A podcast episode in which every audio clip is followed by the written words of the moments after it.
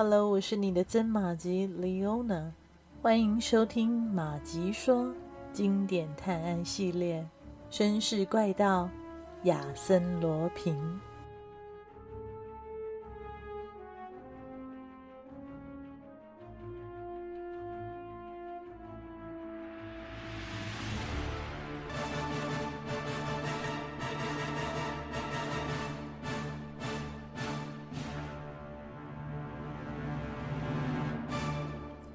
亚森·罗平和贝尔瓦费了很大的力气，才把亚邦的手掰开。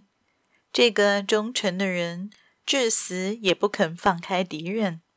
他的手掐着西蒙的脖子，使他昏迷过去，呼吸衰弱。在院子的碎石路上，亚森·罗平发现了一把手枪，应该是西蒙用来袭击亚邦的。亚森·罗平轻轻地为亚邦合上了眼睛，然后和贝尔瓦一起把亚邦的尸体抬到大厅旁边的小房间里，接着开始仔细地观察搏斗的现场。贝尔瓦把西蒙拖到了墙角，满怀仇恨地盯着他。他看上去很痛苦，呼吸困难，喉头被掐破了。那副黄色眼镜也在搏斗时掉了，浓密的白眉毛下面，沉重的眼皮肿胀着。这个恶魔前天制造了一起阴谋，现在又杀死了亚邦，还像野兽一般的把克拉丽关在一个洞穴里，准备肆意的折磨他。亚森罗平让贝尔瓦搜一搜西蒙身上，但上尉却不愿意。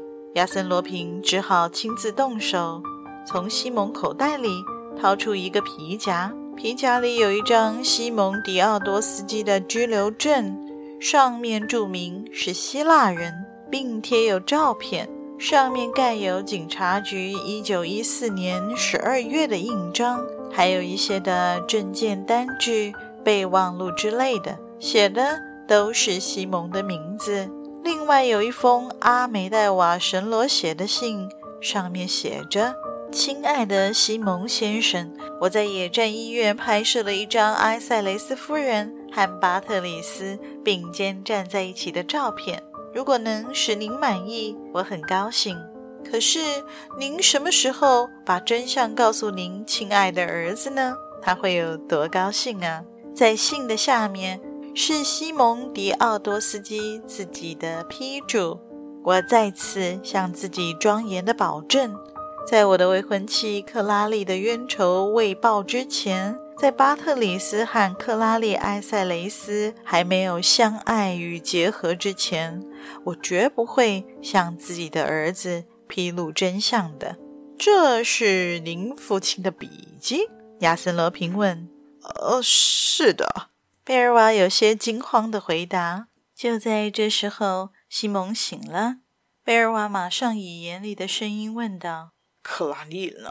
西蒙惊慌的望着贝尔瓦，傻愣愣的，似乎还没有明白过来。贝尔瓦又生硬的问：“克拉丽，你把她藏在哪里了？她死了吗？”西蒙没有答话，他向周围望了望。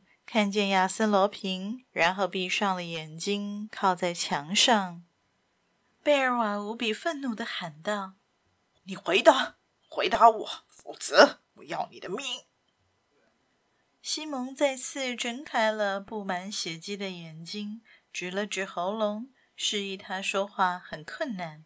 片刻之后，他才很费劲地说：“巴特里斯，是你吗，我的儿子？”我等了你好长时间，可可今天我们却成了仇敌。是的，仇敌。巴特里斯一字一句地说：“我们之中不是你死就是我亡。亚邦死了，克拉丽可能也死了。他现在在哪儿？在哪儿？”西蒙还是呢喃的说着：“巴特里斯，是你吗？”这更让上尉愤怒不已。他粗暴地拎着西蒙的衣领，西蒙一眼看见了他另一只手里拿着的信，没有反抗，而是低声地说着：“巴特雷斯，你读过那些信，你应该知道我们的关系。我的儿子，哎，我多幸福啊！天哪，我……西蒙自言自语，小声地说，显出很痛苦的样子。贝尔瓦的心里越来越不安。亚森·罗平紧盯着他们两个，好像在研究什么。西蒙抬起头，望着贝尔瓦说：“我可怜的巴特里斯，我多么爱你，可是怎么会这样呢？我觉得自己失去理智了。从埃塞雷斯死后就开始了。埃塞雷斯是你杀死的？”巴特里斯问。“不，不是。”是别人替我报的仇，我不知道他是谁，一切都无法理解。自从克拉丽死后，我一直很痛苦。至于，至于小克拉丽，她，她不该嫁给埃塞雷斯，不然很多事就不会发生了。贝尔瓦感到心情郁闷，小声地问：“他在哪里？你，你杀了他？”不。他活着，我向您发誓，他在。西蒙停住了，他看了一眼亚森·罗平，然后说：“巴特里斯，让这个人先出去吧。”亚森·罗平笑着说：“我应该回避是吗？如果我走开，你就会说出克拉丽在哪儿，是吗？”“是的。”西蒙说。贝尔瓦也以一种反感的语气说。亚森·罗平先生，您能出去一下吗？哦，是这样的，上尉。亚森·罗平讥讽地说：“如果我没猜错，尊敬的西蒙先生将以口头许诺帮你去找克拉丽，让您给他自由。我猜您可能会接受他的建议，是吗？可是我敢打赌啊，克拉丽与黄金藏在一起，救出克拉丽就等于找到了黄金。”简单的说，尊敬的西蒙先生将与你做一笔我给你克拉丽，但我留下黄金的交易，怎么样？你还要单独跟这位尊敬的绅士谈吗？贝尔瓦走到亚森罗平跟前，带着咄咄逼人的口气说：“不管怎样，我要救克拉丽。”两个人面对面站着。亚森·罗平始终保持着冷静。他说：“上尉啊，我认为这是个骗局。天哪，三亿法郎我不会放弃。不过，我不反对你与尊敬的西蒙先生单独谈谈，但我不会走远，这样可以吧？”西蒙和贝尔瓦都点了点头。亚森·罗平微笑地往外走，说道。好好，你们去谈吧，最好签一个协定。尊敬的西蒙先生一定告诉他儿子克拉丽藏在哪里，并把他交出来。至于我嘛，要去对现在和过去进行补充调查。上尉，一会儿见了，不要忘了您的保证呢。亚森·罗平打着手电筒走向小屋。然后去了工具房，贝尔瓦立刻用命令的口气对西蒙说：“你可以说了吧？告诉过你，克拉丽还活着，不要相信那个人巴特里斯，他想夺走黄金。”贝尔瓦不耐烦地说：“这个你别管了，我只想找到克拉丽。你离开的时候他还活着吗？可是你离开以后……啊，我不能担保。从昨天夜里到现在。”已经五六个钟头了，我怕。贝尔瓦吓得背上冒出了冷汗，但他还是控制住自己，说道：“不要浪费时间，带我去找他。”好，可是我有个条件，只有一个条件，巴特雷斯，你以他的脑袋担保，把黄金留下来。并且不让任何人知道，我保证。你保证？好。可是那家伙，你那该死的同伴，他会跟踪我们。所以，贝尔瓦左腿弯曲，几乎跪下了，气呼呼地说：“不要再耽误时间了，你说什么我都答应啊！我知道，可是这个人到底想干什么？你有什么要求？”贝尔瓦抓住西蒙的胳膊，这就是他的父亲，他从来没有这样厌恶过。听着，他在那儿，在工具房里，别让他出来。很简单，你只要动一下手就行了，把门关上，这就够了，明白吗？贝尔瓦生气了，尽管他不认同亚森罗平的某些做法，但亚森罗平毕竟是自己的救命恩人，他握紧拳头。拒绝了西蒙的请求。西蒙继续唠叨：“不要再犹豫了，为了克拉丽，他可能无法呼吸了。而你，而你在这里讨价还价，你把这人关十分钟，难道不行吗？不会超过十分钟。你听见了？还犹豫吗？”那么，杀死克拉丽的人就是你。想一想吧，克拉丽就要被活埋了。贝尔瓦站了起来，他已下定决心，迈着坚定的步伐，穿过门厅，朝着小屋走去。工具房内灯光在闪耀，贝尔瓦毫不犹豫地关上了门，又急忙转回身来，要求西蒙马上走。扶我一把。西蒙说：“我站不起来。”贝尔瓦将他扶起来，抱着他的腰，一步一步慢慢地移动。为了救克拉丽，贝尔瓦克制着，任由他所痛恨的人紧紧地贴在自己的身上。几分钟后，他们走到了小屋旁的墓地处。西蒙示意就在这儿。贝尔瓦惊讶的大吼起来。上帝啊！克拉丽在这儿吗？在底下，已经埋了。啊、太卑鄙了！西蒙蹲在草地上，指挥贝尔瓦敲开了石碑。三道石阶露在外面，下面有一个容量很小的地窖。贝尔瓦弯着腰，勉强走进去了。